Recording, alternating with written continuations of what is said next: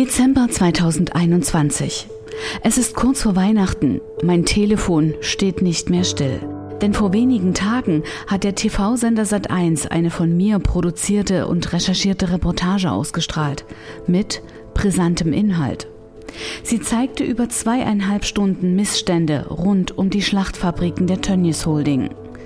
Es geht um Wuchermieten, Schimmelwohnungen, kriminelle Handlanger und moderne Sklaverei mitten in Deutschland.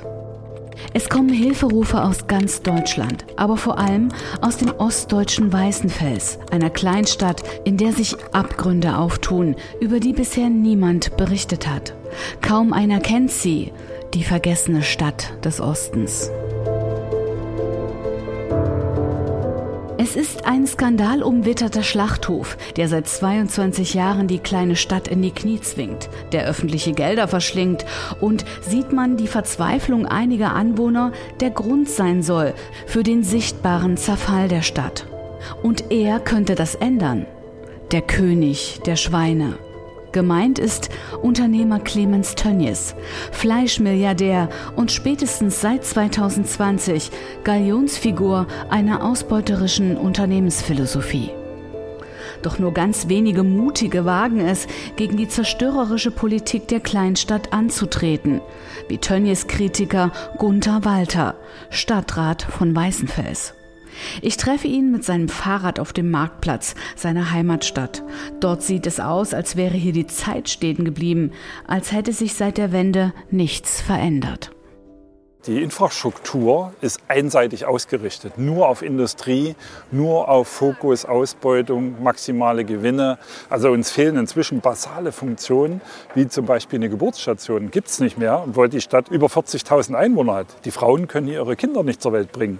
Und da geschehen Dinge, die sind gruselig, unheimlich, soziale Verwerfungen, bis dahin, dass eben Neugeborene dann über den Gartenzaun geworfen werden, wie eine Abfalltüte. Das ist leider passiert in den letzten Jahren. Ja. 1990 erwarb Tönnies den Schlachthof für den obligatorischen einen Euro von der Treuhand, ein Wendeschnäppchen. Das Gebäude galt als Europas modernste Schlachterei und ist heute nach Reda Wiedenbrück der zweitgrößte Schlachthof Deutschlands. Circa 24.000 Tiere werden hier zu Hochzeiten getötet. Und Weißenfels kollabiert unter der andauernden Massentierhaltung, ertrinkt in einer Flut von Abwässern, erstickt am süßlichen Gestank der stadtnahen Schlachtabfallentsorgung. Doch es scheint, als hätte sich die Stadt ihrem Schicksal gebeugt.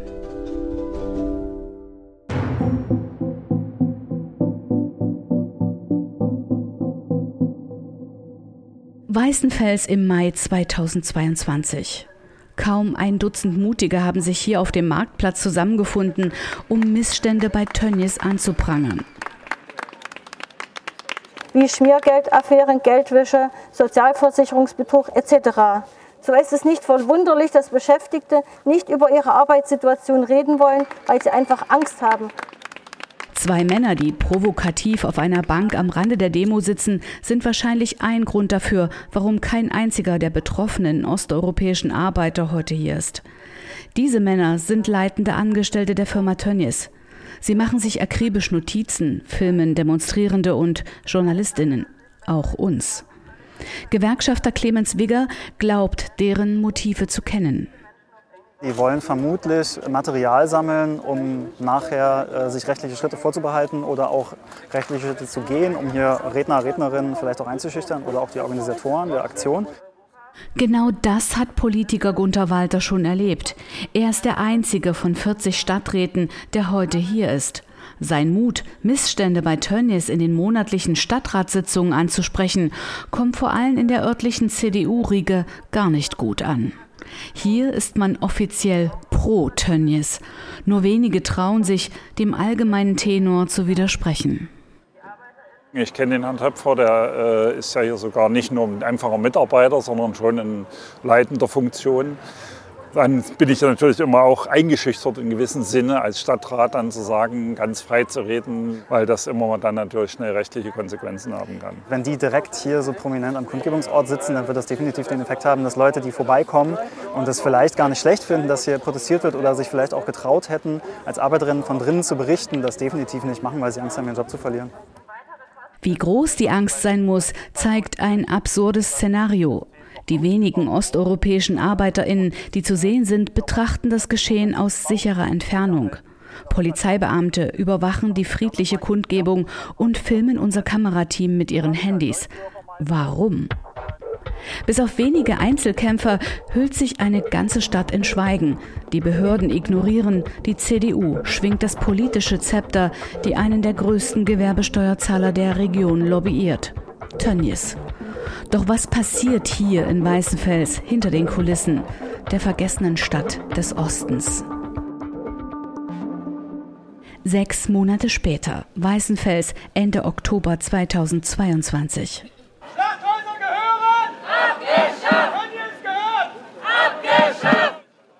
Es ist ein ungewohntes Bild, das sich mir und meiner Kamerafrau Katja heute bietet. Es ist nicht die erste Demonstration vor den Toren der Kleinstadt, die wir dokumentieren. Doch diesmal ist alles anders.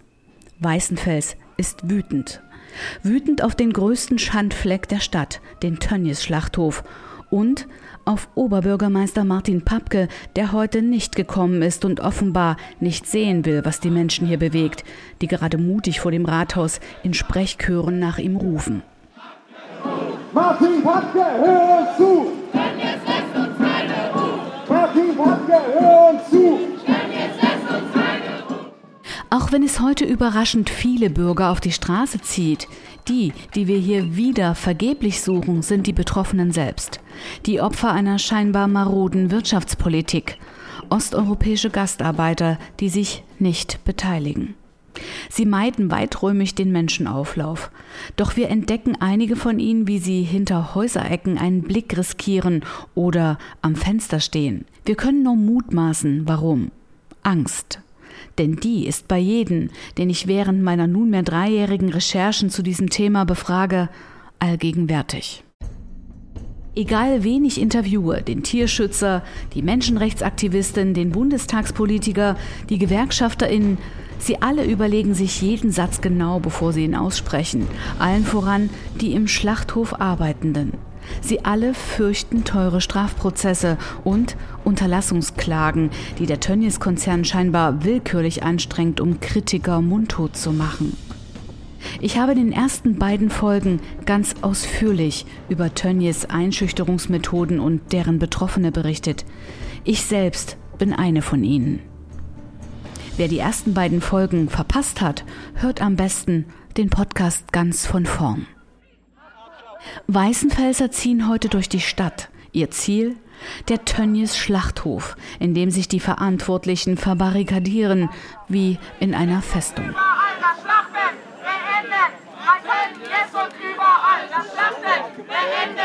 Tönnies, komm raus! Tönnies, komm raus! Der Unternehmer selbst, Clemens Tönnies, wird sich den Demonstrantinnen heute nicht stellen. Das tut er nie. Dabei haben die Menschen hier viele Fragen. Ja, wann er seinen Laden endlich dicht macht. Das wäre eigentlich so die einzige Frage, weil es gibt keinen Existenzgrund für diese Bude. Ja? Die Leute, die da arbeiten, die äh, müssen andere Jobs finden, weil das sind keine, das sind keine Arbeitsplätze. Ja? Da, unter diesen widrigen Arbeitsbedingungen will sowieso kein Schwein im wahrsten Sinne des Wortes leben und arbeiten.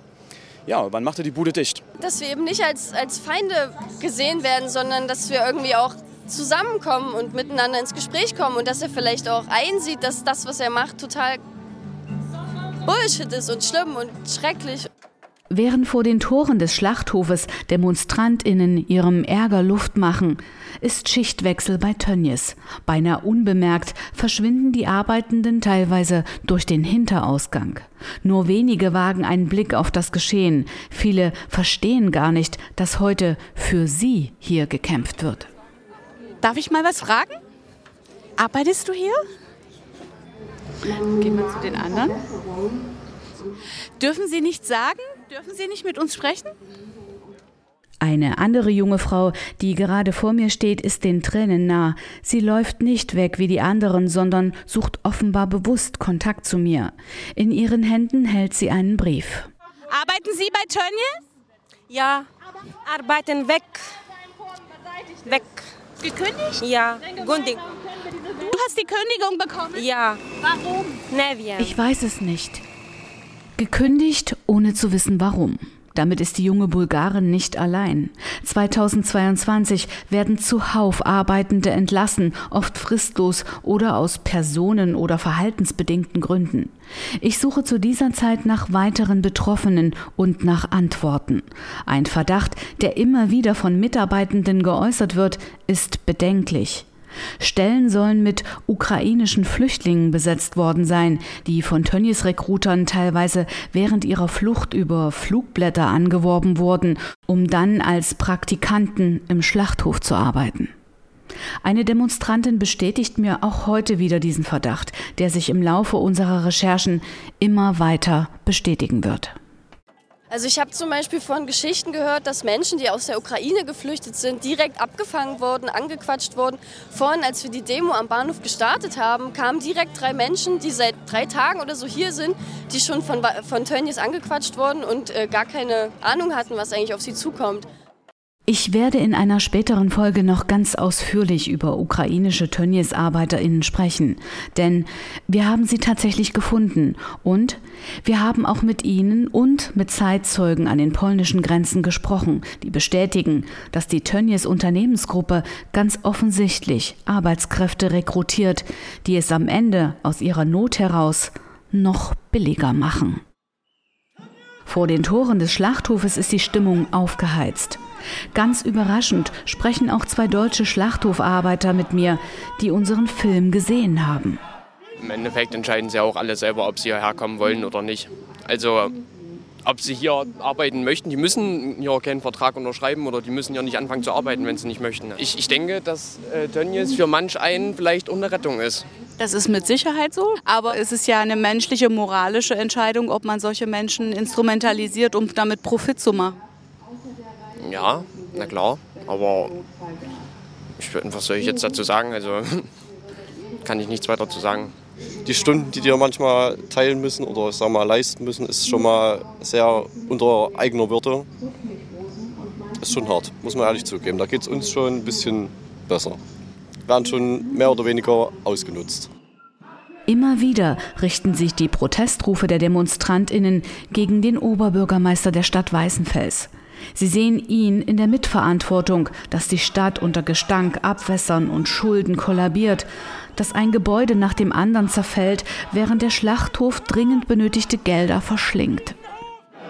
Martin Papke, hör uns zu! Denn jetzt lässt uns keine Ruhe! Martin Papke, hör uns zu! Denn jetzt lässt uns keine Ruhe!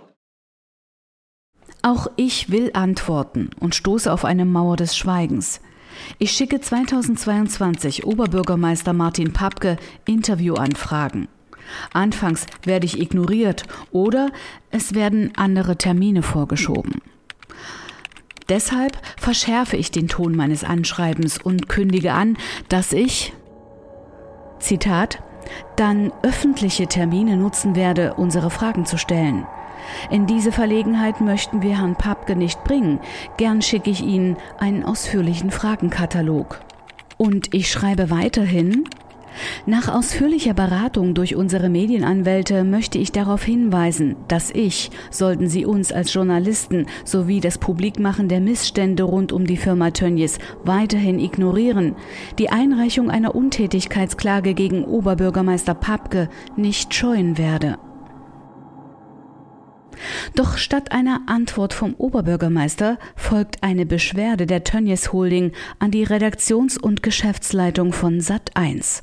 Darin heißt es, Sat1 will den Oberbürgermeister von Weißenfels zu einem Interview drängen. Sollte er sich weigern, droht Produzentin Jana Bernhard mit Auflauern bei öffentlichen Terminen und mit einer Untätigkeitsklage.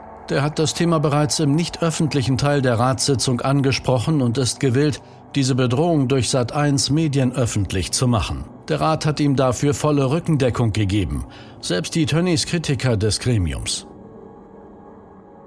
Eine sehr eigene Interpretation der Tönnies Holding. Der Stadtrat steht also hinter dem Oberbürgermeister. Das möchte ich vom Stadtrat selbst hören und treffe mich mit Gunther Walter auf dem Marktplatz in Weißenfels. Er bestätigt mir, dass das nicht stimmt. Interessant findet der Politiker jedoch, woher die Firma Tönnies von unseren Interviewanfragen an den Oberbürgermeister weiß.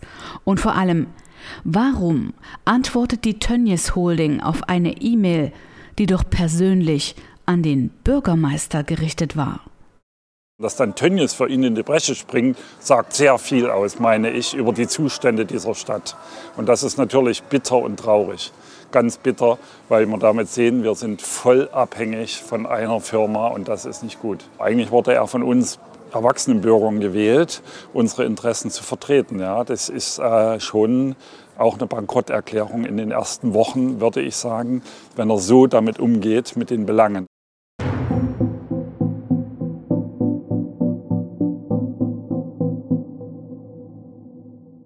Bürgermeister Martin Papke ist CDU-Politiker. Dass sowohl die Tönnies Holding als auch Clemens Tönnies als Privatperson ein treuer Parteispender ist, veröffentlichte der Verein Lobby Control e.V. 2020. Demnach flossen insgesamt seit 2002 158.474 Euro an die CDU. Auffällig hohe Beiträge in den Wahljahren. Doch was ist aus den Versprechungen von Bundesarbeitsminister Heil geworden? Ich erinnere mich noch an die so bedeutende Pressekonferenz zur Abschaffung der Werkverträge in der Fleischindustrie 2020. Darin machte unser Arbeitsminister deutlich, genau diese Art Lobbyismus künftig zu unterbinden. Die Bundesregierung ist entschlossen, sich nicht von Lobbyinteressen leiten zu lassen, sondern von Gemeinwohlinteressen. Es geht im Kern auch in dieser Frage um die Abwägung von Gemeinwohl und egoistischen Interessen. Und deshalb sind wir entschlossen, das, was wir heute als Bundesregierung als Eckpunkte auf den Weg gebracht haben, auch im parlamentarischen Verfahren konsequent umzusetzen. Auf meine Frage an Martin Papke, ob die Firma Tönnies ihn bei der Oberbürgermeisterwahl gesponsert oder unterstützt hat, erhalte ich folgende Antwort per Mail. Unterstützung habe ich von der CDU Burgenlandkreis erhalten. Der Wahlkampf wurde aber im Wesentlichen durch viel Eigenleistung organisiert.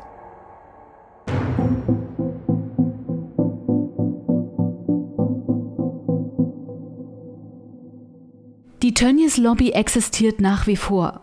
Sie gleicht einer Nahrungskette, in die sich Lokalpolitiker, Bürgermeister, Landräte einreihen. Der Arm reicht bis in die hohen Ministerien. Bekanntestes Beispiel Sigmar Gabriel, dessen Beratertätigkeit für Tönnies 2020 öffentlich wurde. 10.000 Euro Honorar soll der frühere Bundesminister und Vizekanzler von Tönnies monatlich erhalten haben.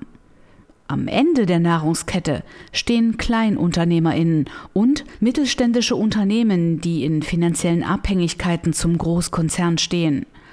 Menschenrechtsaktivistin Inge Bullschnieder kennt das Lobbykonstrukt aus ihrer Heimat Reda Wiedenbrück.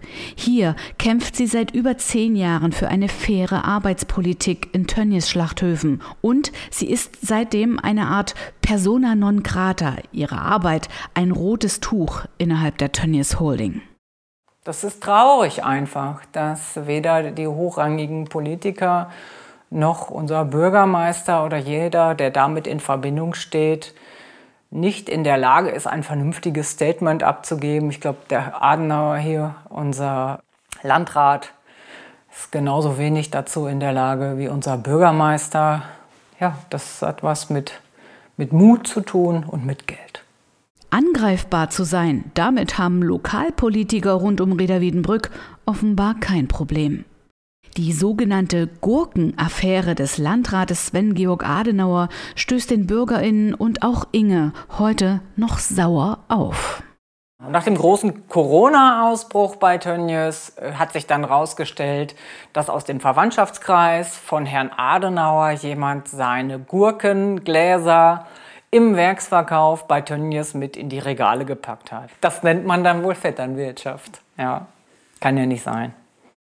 Dass vor allem viele Gewerbetreibende im Ort in der Nahrungskette des Großunternehmers Tönnies stehen, bekommt die Bäckerin Inge Bultschnieder jedes Jahr vor Weihnachten zu spüren, wenn man ihr als bekannteste Tönnies-Kritikerin der Stadt einen Verkaufsstand auf dem Weihnachtsmarkt verwehrt.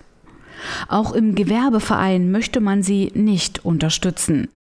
Dass hingegen Clemens Tönnies als großer Gewerbesteuerzahler Privilegien genießt und bevorteilt wird, dementiert der Landrat in einem 2021 ausgestrahlten ARD-Interview vehement.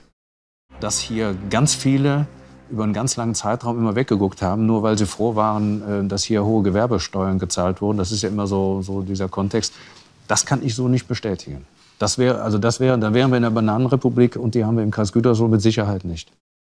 Vielleicht aber eine Gurkenrepublik? Einem Statement vor der Kamera verweigert sich Sven Georg Adenauer seit 2020 konsequent. Sein Pressesprecher Jan Focken äußert sich wie folgt. Zu den Gurken teile ich Ihnen lediglich meinen Wissensstand mit, da dies ein privates Projekt von Herrn Adenauer ist. Diese wurden produziert und vertrieben von einem Biobetrieb aus der Region. Im Werksverkauf des besagten Unternehmens waren lediglich auf Anfrage einige Gläser gelangt. Interviewanfragen beim Oberbürgermeister der Stadt Reda Wiedenbrück, egal in welchem Zusammenhang mit Tönnies, würden nur stattgegeben, wenn ich die Sendung vor Ausstrahlung dem Bürgermeister zur Kontrolle vorlege. Das käme einer Zensur gleich. Ich lehne ab. Denn auch hier vermute ich die Absicht, Berichterstattung manipulieren zu wollen. Eine solche Zusage widerspräche allen Grundsätzen journalistischer Standards.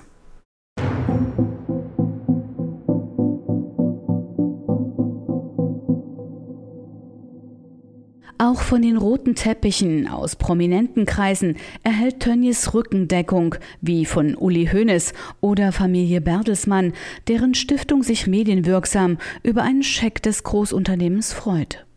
Ende 2020 veröffentlichte das Handelsblatt ein auffällig wohlwollendes Statement zum Aufreger des Jahres, dem Corona-Ausbruch im Tönnies Schlachthof, unter dem Titel Warum Clemens Tönnies kein rücksichtsloses Charakterschwein ist.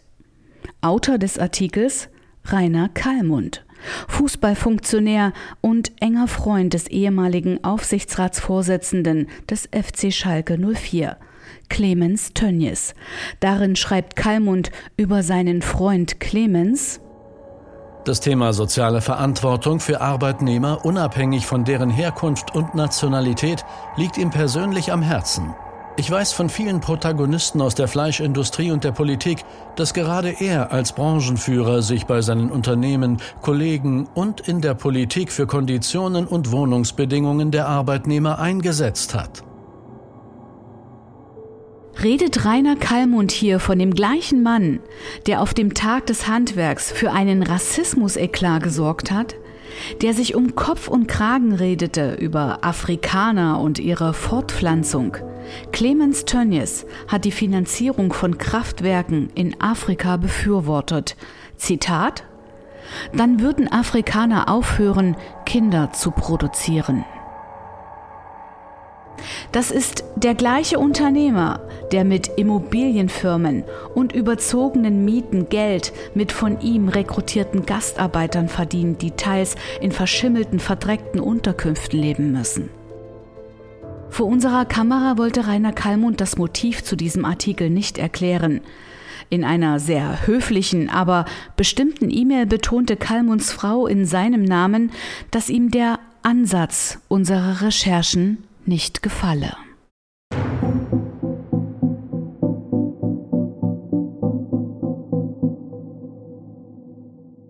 Gefallen müssen diese Recherchen auch niemanden. Dennoch sind sie wichtig und von gesellschaftspolitischer Relevanz. Sie sollen etwas bewirken, etwas verändern. Investigativer Journalismus ist immer kritisch, unangenehm, aufreibend. Das Hauptmotiv meiner investigativen Arbeit liegt nicht darin, Geld zu verdienen. Dann hat man den falschen Beruf. Wer sich von meinen KollegInnen diesem Metier verschreibt, weiß, wovon ich rede. Diese Arbeit ist in erster Linie konfliktgeladen. Sie entfacht Gegenwind, den man als Journalistin erstmal aushalten muss. Viele können das gar nicht und knicken ein, wenn das erste Mal die Polizei mit einem Durchsuchungsbeschluss vor der Tür steht. Dieser Gegenwind braust schon auf am Redaktionstisch eines Senders, wenn ich das Thema überhaupt vorstelle. Es bedarf viel Überzeugungsarbeit und stichhaltiger Beweise, Verantwortliche im Sender dazu zu bringen, ein Thema anzugehen. Ein Thema, bei dem es mit hoher Wahrscheinlichkeit im Nachgang ein juristisches Klageverfahren geben wird. Eingefleischte Investigativjournalistinnen sind sogar der Auffassung, wenn es kein juristisches Nachbeben gibt, dann habe man nicht tief genug gegraben. Tatsächlich aber schaffen Anwaltsschreiben und Klagen Unmut, destruktive Energie und sie kosten Geld. Dir muss bewusst sein, eines schwebt als Journalistin immer wie ein Damoklesschwert über dir. Wenn alles gut läuft und der Film erfolgreich ist, klopfen sich ganz viele Menschen gegenseitig auf die Schultern. Geht etwas schief, passiert auch nur ein einziger, noch so kleiner Fehler in der Recherche, ist es dein Kopf, der rollt. Es darf keine Fehler geben. Niemals. Warum es ausgerechnet dieses Thema sein muss, fragen mich Kolleginnen und Freunde sehr oft. Warum ich mich so engagiere, so tief eintauche in diese Welt, mir diesen ganzen Stress antue. Ich könnte doch auch lustige Boulevardgeschichten drehen oder Auswanderer begleiten, die Welt bereisen. Warum dieses gefährliche Metier? Ich bin in der DDR groß geworden. Zensur ist mir bekannt. Die Wende ermöglichte mir einen Job zu wählen, den ich wirklich machen will. Ohne sie hätte ich nicht einmal das Gymnasium besuchen dürfen. Das ist ein Privileg. Ich bin dankbar und ich glaube, dass ich Menschen gut erreiche und sie überzeugen kann. Irgendwie hatte ich deshalb immer das Gefühl, diese Kraft sinnvoll einsetzen zu müssen. Doch, dass auch in einem demokratischen Land wie unserem der journalistischen Freiheit Grenzen gesetzt sind, musste ich erfahren, als ich an TV-Sender herantrat. RTL war meine erste Station, mein erster Versuch, Tönnies unter die Lupe zu nehmen. Ich habe mich ganz bewusst für einen der größten Sender Deutschlands entschieden, weil dort die Menschen sitzen, die es betrifft, die Otto-Normalverbraucher, die erfahren sollen, was auf ihren Tellern landet und unter welchen Bedingungen Billigfleisch produziert wird.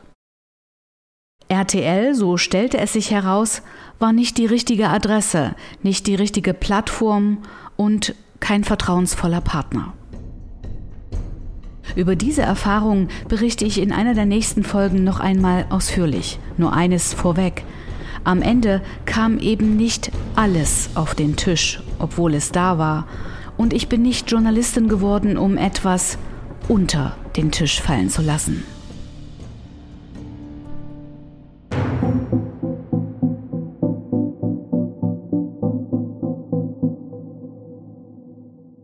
Das war für mich eine der wichtigsten und härtesten Lektionen in meinem Leben. Für die Wahrheit einzustehen und schwerwiegende Entscheidungen mit existenziellen Konsequenzen zu treffen. Sich mit einem großen TV-Sender anzulegen, kann unter Umständen dazu führen, dass niemand mehr mit dir arbeiten möchte. Investigativer Journalismus ist in Deutschland ein wichtiges Instrument, das einzige, das uns bleibt, wenn politische Kontrollinstanzen versagen. Das Jahr 2020 sollte für die osteuropäischen Schlachthofarbeiterinnen eigentlich alles verändern. Im Zuge der Abschaffung der Werkverträge kündigte Bundesarbeitsminister Heil fortan strenge Kontrollen in den Schlachtbetrieben an. Diese müssten die Länder umsetzen. Wir erhöhen die jährlichen Mindestbesichtigungsquoten und sorgen dafür, dass gerade in solchen gefahrgeneigten Bereichen Schwerpunktkontrollen in Risikobranchen stattfinden. Wie solche Kontrollen aussehen, zeigt dieses Beispiel. CDU-Politikerin und Landtagsabgeordnete Elke Simon Kuch veröffentlichte am 29. Dezember 2022 einen Bericht zu ihrem Besuch im Tönnies Schlachthof Weißenfels. Ihr Post gleicht einem Lobgesang.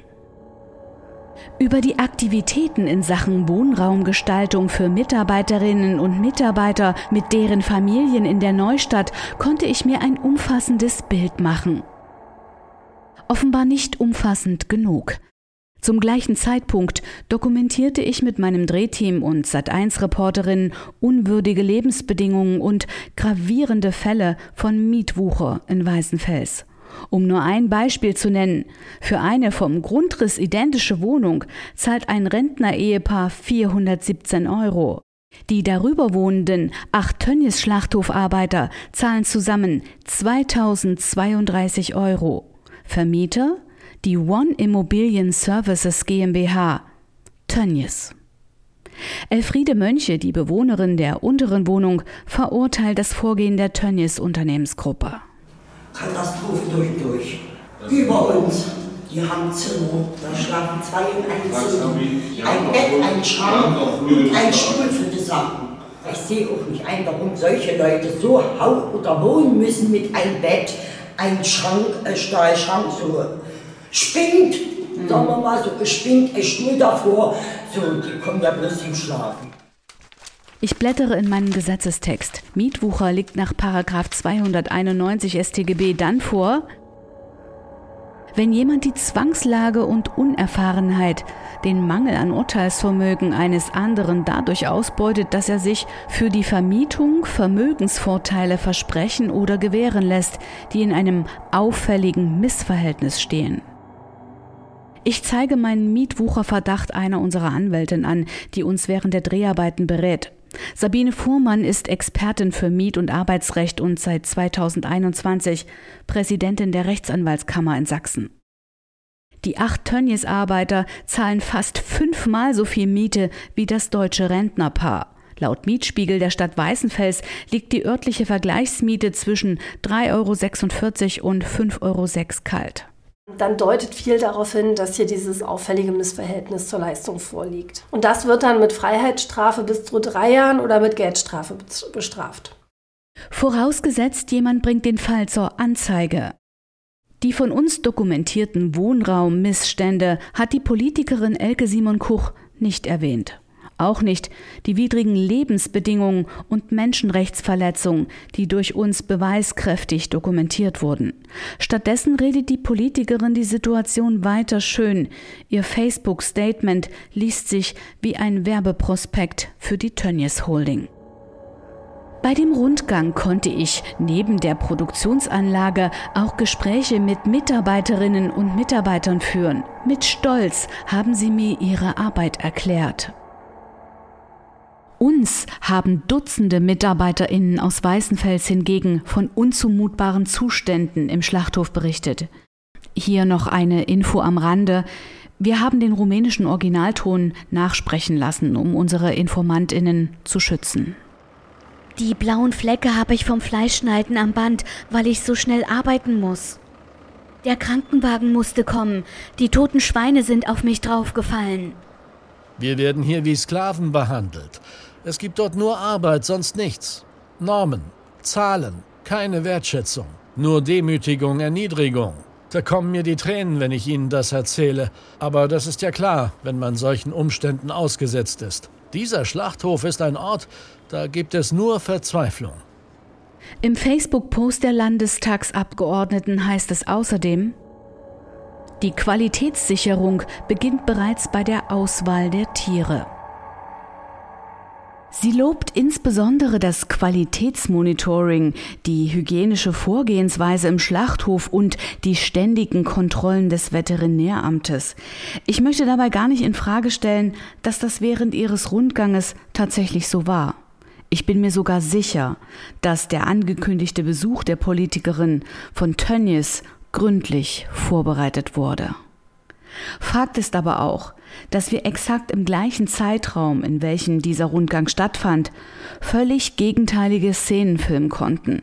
Unter anderem gelangen uns Aufnahmen mit versteckten Kameras, die beweisen, wie mehrfach Fleisch auf den verschmutzten Fußboden fällt, das nicht wie vorgeschrieben sofort entsorgt wird.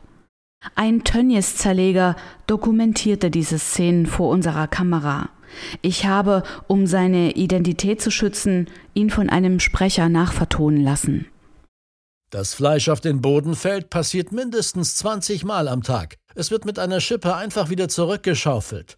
Vom Boden, auf dem wir mit dreckigen Schuhen laufen und auf den die Arbeiter draufspucken. Es müsste weggeworfen werden. Stattdessen müssen wir es in die Kisten zurückpacken, als wäre nichts gewesen. Das bestätigen auch Dutzende belastende Fotos und Videos, die uns von einer anderen Quelle zugespielt werden. Bilder von Ekelfleisch, das angeblich schon infiziert mit riesigen Abzessen ankommt und die nur grob herausgeschnitten werden. Das Fleisch kommt schon infiziert an. Es wird in eine Kiste beiseite gelegt und dann nur die eitrige Wunde herausgeschnitten. Dann geht es zurück aufs Laufband und wird danach an die Supermärkte geliefert. Und wir alle essen infiziertes Fleisch. Niemand unternimmt etwas gegen diese Katastrophe. Deshalb dürfen wir auch keine Handys am Arbeitsplatz benutzen. Die verbieten uns Fotos davon zu machen oder zu filmen, dass so etwas passiert. Ich habe Elke Simon Kuch persönlich eingeladen, an unserer Talkrunde im Anschluss an die Ausstrahlung der Reportage teilzunehmen. Diese Einladung hat sie kurzfristig abgesagt. Auf meine schriftliche Interviewanfrage antwortet sie wie folgt. Ich halte es für sinnvoll, die Fragen direkt an das Unternehmen zu stellen. Das Veterinäramt in Merseburg habe ich selbst, aber auch das Team meines Leipziger Journalistenbüros mehrfach kontaktiert. Wir haben in den Kontaktversuchen die Beamten gebeten, unsere Aufnahmen und die Missstände im Schlachthof zu bewerten. Man wollte uns weder sprechen noch die Aufnahmen ansehen.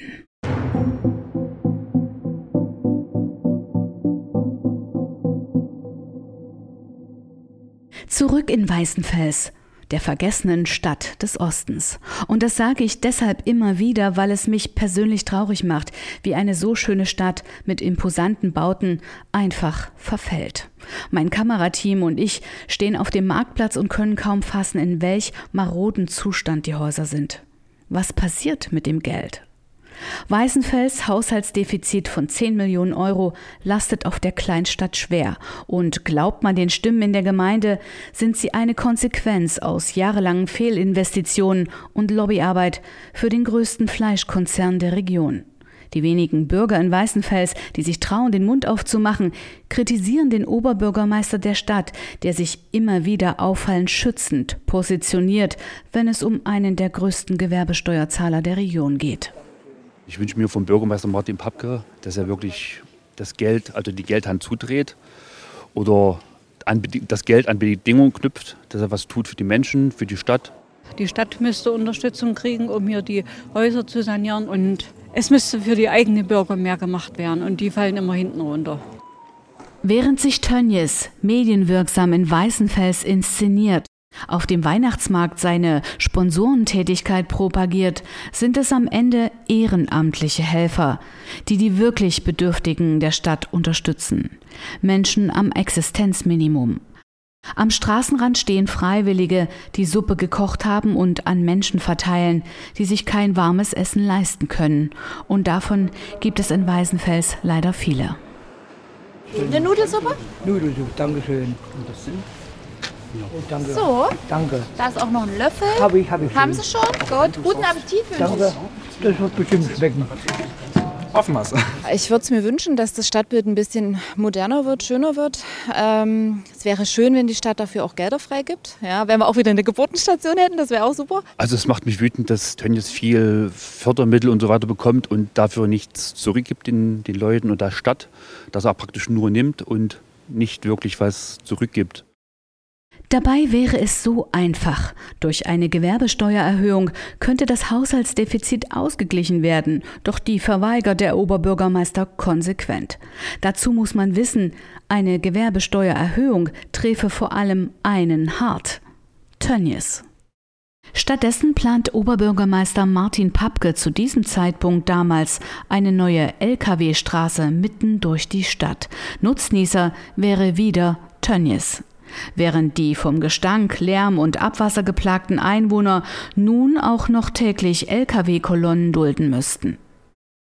Ich treffe mich mit den Aktivisten Diana Hanisch und Wolfgang Gotthelf an einem kalten Dezembertag weit außerhalb von Weißenfels in einem kleinen Gemeindehäuschen. Hier scheint die Welt tatsächlich stehen geblieben. Auch hier fehlt das Geld. Linoleumfußboden, Kaffeetassen aus dem Osten. Ich fühle mich trotzdem wohl ganz vertraut. Die beiden Menschen, die heute hier mit mir sitzen, haben, wie ich auch, die Kleinstadt vor der Wende erlebt. Und den Tag, an dem der mächtige Investor den damals modernsten Schlachthof Deutschlands von der Treuhand kaufte, für einen Euro. Das Schicksal der Stadt war damals besiegelt. Die beiden Aktivistinnen vermuten schon länger Absprachen zwischen dem Fleischriesen und dem Rathaus, stehen damit aber fast allein.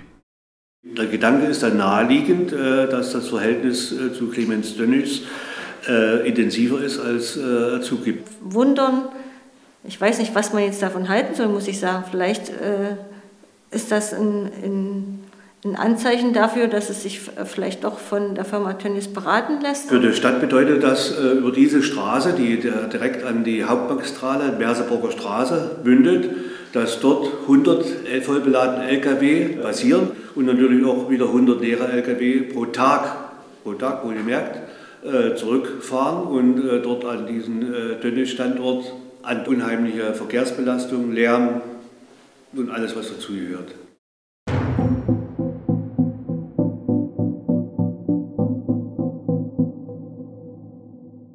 In der Nähe des Flusses Saale steht er, der prominente Tönnies Schlachthof, der das Stadtbild prägt. Nach der Wende war er der Hoffnungsträger der Region und ist noch heute mit circa 2000 Beschäftigten der größte Arbeitgeber der Stadt. Doch er wird zur Belastung. Verkehrslärm, Abwasser. Unter dem extremen Gestank leidet vor allem der Norden. Das Landesverwaltungsamt ignoriert die Stimmen der Bewohner. Vorwürfe werden immer lauter. Tönnies verursache 70 Prozent der Abwässer, beteilige sich aber nur zu drei Prozent an den Kosten. Weißenfels ertrinkt regelrecht in einer Flut von Abwässern. 14 Millionen Euro Strafe zahlte die Stadt bereits aufgrund mangelnder Klärung der angrenzenden Saale. Das sind die Fakten.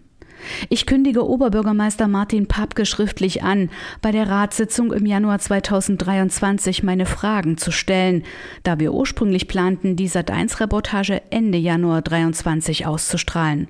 Und dann passiert etwas Merkwürdiges. Die Ratssitzung in Meißenfels wird plötzlich abgesagt.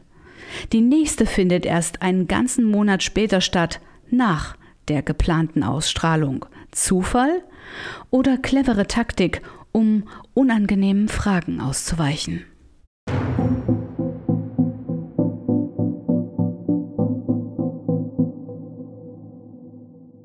Die Ausstrahlung der Sendung wird verschoben, allerdings aus anderen Gründen. Ein Grund mehr für mich und meine Kamerafrau Katja, die nächste Stadtratssitzung im Februar auf keinen Fall zu verpassen. Ich kündige mich wieder schriftlich an und ich erhalte tatsächlich eine Zusage, dass der Oberbürgermeister Martin Papke mich zu einem Gespräch treffen will. Allerdings ohne Kamera. Eine ungewöhnliche Auflage. Es geht hier um ein zentrales Problem der Stadt. Als Oberbürgermeister ist es verpflichtend, gegenüber Medienvertretern Interviews zu geben, auch wenn die vielleicht unangenehm sind. Ich lasse mich trotzdem darauf ein. Der Termin findet allerdings erst nach der Ratssitzung statt. Zuvor darf ich zumindest im öffentlichen Teil an der Stadtratssitzung teilnehmen. Dass die letzte Sitzung überhaupt ausgefallen ist, wirft bei Stadtrat Gunther Walter und Wolfgang Fragen auf. Es war schon verwunderlich, nachdem es keinen Neujahrsempfang gab, keine Begrüßung, über das neue Jahr zu reden, was die Pläne sind. Und der Bürgermeister ist auch relativ neu im Amt. Hätte ich mir schon gewünscht, dass zum Neujahr ein Aufschlag kommt. Also wenn das seine Art und Weise ist, Entscheidungen mit dem Stadtrat, also mit dem gewählten Gremium zu treffen, dann habe ich da große Fragezeichen, was das werden soll hier. Weißenfels hat so viele äh, heiße Themen, kritische Themen, dass da Stadtratssitzungen ausfallen, ja, das ist verwunderlich. Und wir sind heute gespannt drauf, ob das zur Sprache kommt und wir werden natürlich auch ein paar kritische Fragen dazu stellen. Die Stadtratssitzung beginnt. Bild- und Tonaufnahmen sind mir untersagt worden. Normalerweise ist Journalistinnen das erlaubt. Eine fragwürdige Anweisung und ein Beweis für nicht transparentes Verhalten. Ich darf während der Sitzung auch keine Fragen stellen. Ich bin keine Bürgerin der Gemeinde. Stadtrat Gunther Walter und Aktivist Wolfgang dürfen aber eine Diskussion anregen und ich werde gleich Zeuge einer absurden Eskalation. Und das, obwohl die meisten Stadtratmitglieder darüber informiert sein müssten, dass heute eine Investigativjournalistin anwesend ist. Stadtrat Gunther Walter spricht die E-Mail an, die wir von Sat1 an den Oberbürgermeister verschickten, die oder zumindest deren Wortlaut dann offenbar direkt an die Tönnies Holding weitergegeben wurde. Noch während Gunther Walter die Frage formuliert, fällt ihm ein anderer Stadtrat ins Wort, diffamiert und diskreditiert Gunther Walter, schneidet ihm das Wort ab, ohne dass er seine Ausführungen beenden kann. Sein Statement zu dieser Thematik wäre hier in diesem Gremium nicht erwünscht. Mir wurde so eine Art Maulkorb erteilt und ich wurde vom Stadtrat äh, diszipliniert oder man hat versucht, mich zu disziplinieren und mir zu sagen, so können Sie mit unserem Amtsinhaber nicht umgehen oder mit dem Stadtrat insgesamt. Die Reaktion der Stadträte ist natürlich, ich sage es einfach, äh, ja, wie immer, wie das hier die Stadt Weißenfeld sich immer als Wand bezeichnet, wenn sich, äh, wenn es um diese Firma Tönnies geht, dass man von nichts äh, wissen will. Man hat äh, so wie immer, man hat sofort geblockt, beziehungsweise die große Matze hat äh, eigentlich nur dazu gar nichts gesagt, so hämisch gegrinst und äh, man hat äh, diese totale Ablehnung bei diesem Thema bemerkt. Diese Interviews habe ich mit meiner Kamerafrau auf der Straße aufgenommen, weil wir mit der Kamera nicht ins Rathaus durften. Ich selbst habe meine Erlebnisse aus dieser Politikrunde in Weißenfels damals für den Zuschauer nochmal zusammengefasst. Leg los, ja? Okay? Ja, geht los in dieser Ratssitzung ging es heute komischerweise äh, eher um Bagatellfälle, um Lappalien, wobei doch die Stadt massive Probleme hat und tatsächlich unter dem Schlachthof leidet, brannten mit Sicherheit vielen Bürgern auch äh, Fragen unter den Nägeln. Ähm, meines Erachtens wurden kritische Fragen heute nicht hinreichend beantwortet. Als der Name Tönnies äh, fiel, äh, hoben einige Leute gleich ihre Hand. Ein Raunen ging durch die Halle. Stadtrat Gunter Walter wurde sogar der Mund verboten, als er die die Frage stellte, ob denn der journalistische Fragenkatalog äh, tatsächlich an Tönnies weitergeleitet wurde. Ähm, er möchte sich eben nicht von äh, einem Schlachthof, von einem Schlachtriesen manipulieren lassen.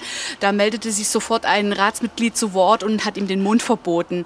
Das war eine ungeheuerliche und sehr bezeichnende Situation. Und ich kann mir nur äh, entfernt vorstellen, wie das abläuft, wenn keine Pressevertreter in der Ratssitzung anwesend sind.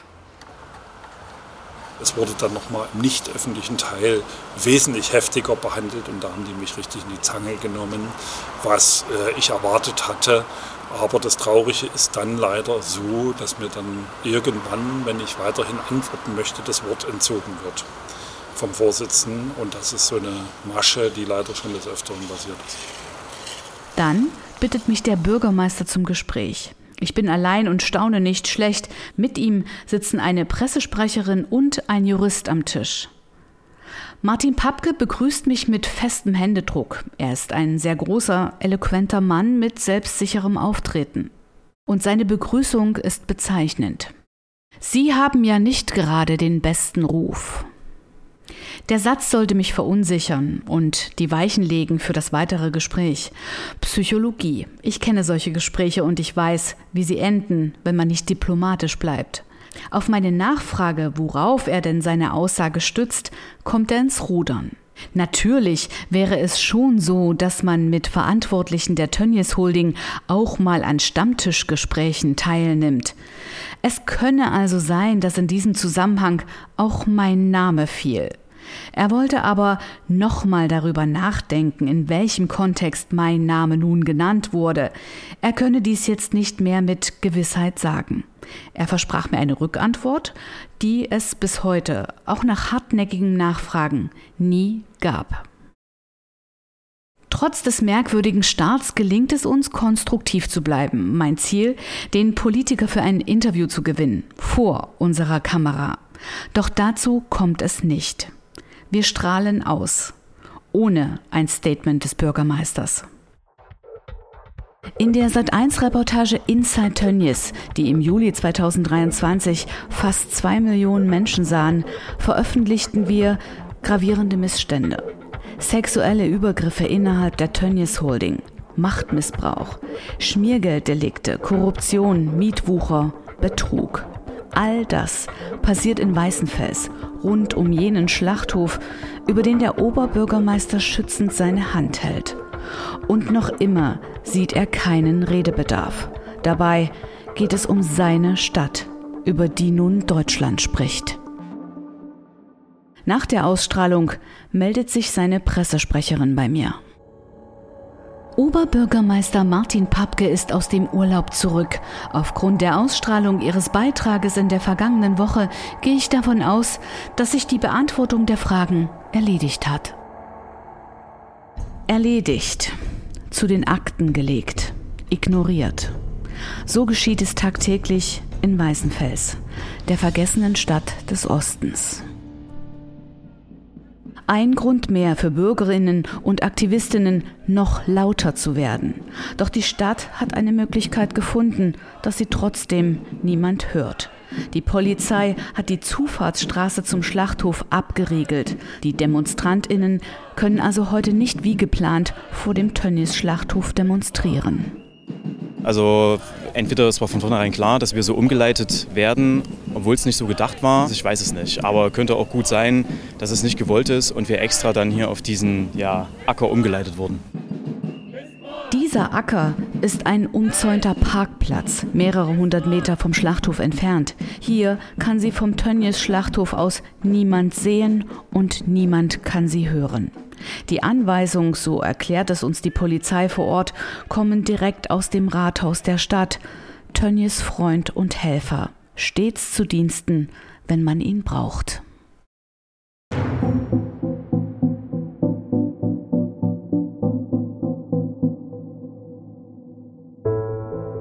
In der nächsten Folge hört ihr, Tönnies ehemalige Subunternehmer sind weiterhin seine Handlanger, teils unter polnischer oder rumänischer Geschäftsführung, getarnt als Rekruter, Dienstleister. Sie sind vorbestraft, kriminell und skrupellos. Diese Dienstleister, diese Handlanger, das ist ein sehr kriminalrechtlich fraglicher Bereich. Marius, we together, Tony, yes, together, mafia, together, mafia, Ja, together. ja. I am the part of Yes, you're two together, all. Du hast es mit der Fleischmafia zu tun. Das ist immer ein Spiel mit der Angst. Korruption, Schmiergeldzahlung, Erpressung, Nötigung, Betrug. Das sind die Vorwürfe der im Schlachthof Arbeitenden gegen Tönnies Handlanger. Doch warum arbeitet Tönnies weiterhin mit diesen Firmen zusammen? In welchen Abhängigkeiten steht er zu seinen ehemaligen Subunternehmern? Ja, das ist ein Hemmschuh für eine Veränderung, dass die ja, Subunternehmer von früher die Vorarbeiter von heute sind.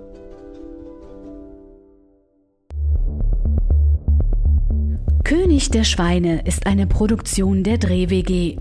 Postproduktion Sarah Walter und Julian Wiegmann. Musik Andreas Meuscher und Philipp Kümpel. Coverdesigns Moritz Müller sowie Claudia Richard und Dimo Gogutschko.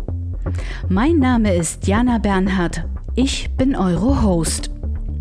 Besonderen Dank an Inge Bultschnieder, Gunther Walter, Diana Harnisch, Wolfgang Gotthelf, Volker Brückenjürgen und Laura Knauf. Allen voran jene Zeitzeugen und Tönnies ArbeiterInnen, die den Mut hatten und noch immer haben, mit mir über ihre Erlebnisse zu sprechen. Mit Unterstützung von Sat1, 7-One Audio, der Kanzleien Schwenn und Kruse, Spirit Legal sowie Kronemeyer Heisch Rechtsanwältinnen und Rechtsanwältin Sabine Fuhrmann.